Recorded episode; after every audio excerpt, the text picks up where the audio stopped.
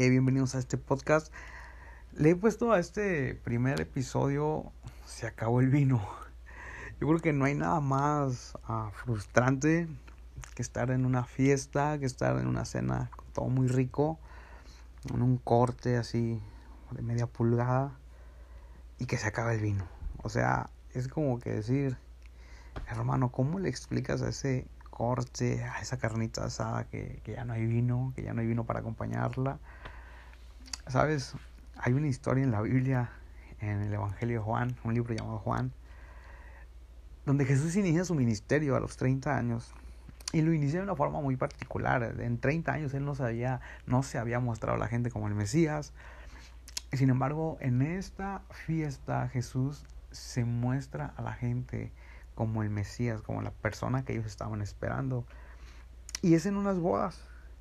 Eh, en la boda. Algunos piensan que, que esa, esas personas que se casaron, específicamente el novio, eran muy amigo de Jesús. Algunos piensan que la familia de, de, los que se casaron eran muy amigos de la familia, puesto que la mamá de Jesús andaba como que moviendo ahí el asunto, ¿no? Andaba de que viendo que todo estuviera en orden. Tanto así que la mamá de Jesús es la que le avisa a Jesús que se había acabado el vino. La, la, las bodas judías duran aproximadamente siete días. Imagínate que en una boda de siete días se acabe el vino.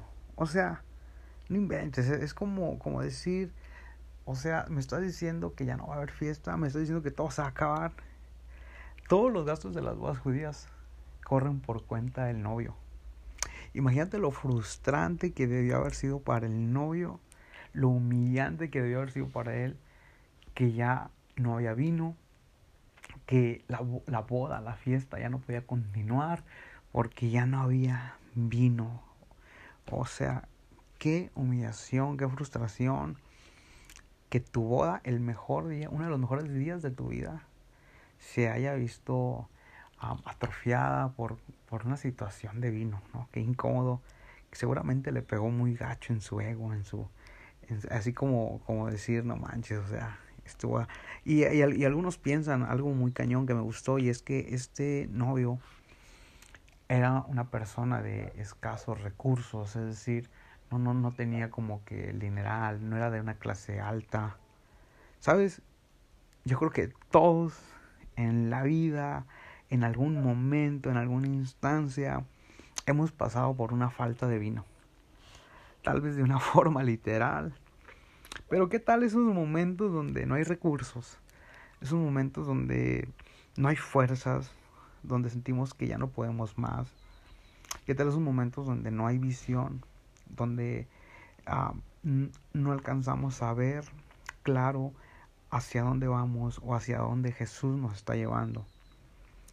No, no, para los que tienen algún llamado, los que predican, ese momento donde no hay una plática, donde sientes que no hay como que algo que decir, esos momentos de silencio, el silencio incómodo, ¿no? ¿O qué tal para los que tienen un liderazgo que no han visto resultados, que llevan meses, años haciendo lo mismo y quizá por esa razón no ha habido como que esos resultados? Se sienten en esa, en esa faceta donde se acabó el vino. ¿Qué tal cuando las puertas están cerradas? Nada ni no hay nada que las abra. Somos los anfitriones de nuestra historia, de nuestra boda, de nuestro llamado. Qué frustrante, ¿no? Sentir que tienes un propósito, sentir que tienes un llamado y que no hay vino. Sentir que estás en una fiesta y se te acabó el vino. Quizá hoy ves falta de vino, Quizás sientes que esa falta de vino va a terminar con tu boda, con tu fiesta, con tu llamado, con tu propósito, con tu autoestima. Pero yo quiero, yo quiero decirte algo y espero que alguien se anime con esto.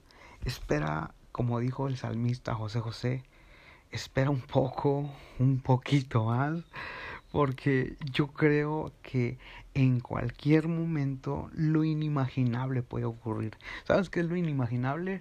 Que de agua que había en esa, en esa boda, que la pusieron en unas tinajas, esa agua Jesús la convirtió en vino. O sea, imagínate, eh, imagínate la hazaña, imagínate cómo se sintió el novio. No hay vino, escasos recursos, se va a acabar la boda y de pronto Jesús dice, tráiganme esa agua y pónganla en las tinajas. Y esa agua que posiblemente no tenía valor y esa agua que no iba a ser como que eh, no, no la iban a poder utilizar como que para la cena, o sea, imagínate decirles, pues acabó el vino, pero que haya agüita, tome agüita, sea más fit. No, no, no. Imagínate esa agua que no tenía quizá un valor, Jesús la convierte en vino, entonces la fiesta pudo continuar, la historia pudo continuar. Sabes que quizá sientes que nada más tienes agua, a lo mejor sientes que hoy nada más en tus manos tienes un agua sin valor, pero aguanta un poquito más. Esa agua Jesús la puede convertir en vino. Esa agua que hoy sientes que no tiene un valor, Jesús le puede dar valor. Y tu historia y tu propósito y tu llamado podrán continuar. Así que por favor, aunque hoy te sientas en una faceta donde se acabó el vino, espérate un poquitito más. Jesús puede convertir tu agua en vino y así Jesús se mostró por primera ocasión como el Mesías a mucha gente. Es increíble lo que Jesús pudo hacer en esa boda. Y si Jesús pudo hacer algo extraordinario en esa boda, tenlo por seguro que lo puede hacer en tu vida, en tus estudios, en tu trabajo, en tu llamado, en tu ministerio, en tu propósito. Por favor, no dejes de creer porque tu agua se puede convertir en vino. Un abrazo a todos, Dios les bendiga, nos vemos la próxima.